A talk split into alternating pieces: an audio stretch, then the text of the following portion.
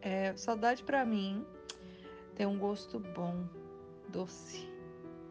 É um misto de gratidão com alegria.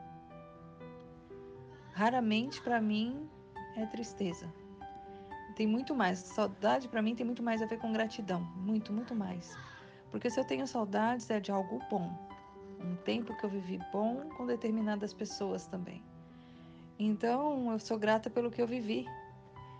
Nossa, quando eu olho, eu lembro, foi que saudade. Porque foi muito bom. Acho que ninguém tem saudade do que é ruim.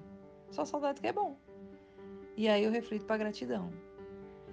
O bom da saudade é quando você pode repetir o mesmo movimento ou rever as pessoas.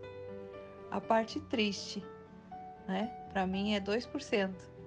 É quando você sabe que você nunca mais vai viver aquilo. Não tem condição, porque a pessoa não está mais, ou porque aquele tempo não. Aquele tempo não existe mais, isso é verdade, né? Mas os lugares, quando é lugar, você ainda pode voltar, mas agora o tempo não volta mais. Então, mas é 2% só de tristeza. Eu sou muito mais gratidão, muito mais alegria do que tristeza. A saudade tem esse, esse significado para mim. A saudade ela não me algema e não me detém. Eu tô falando de mim. Eu. Ela não me detém. Eu a tenho. E eu coloco ela no lugar dela.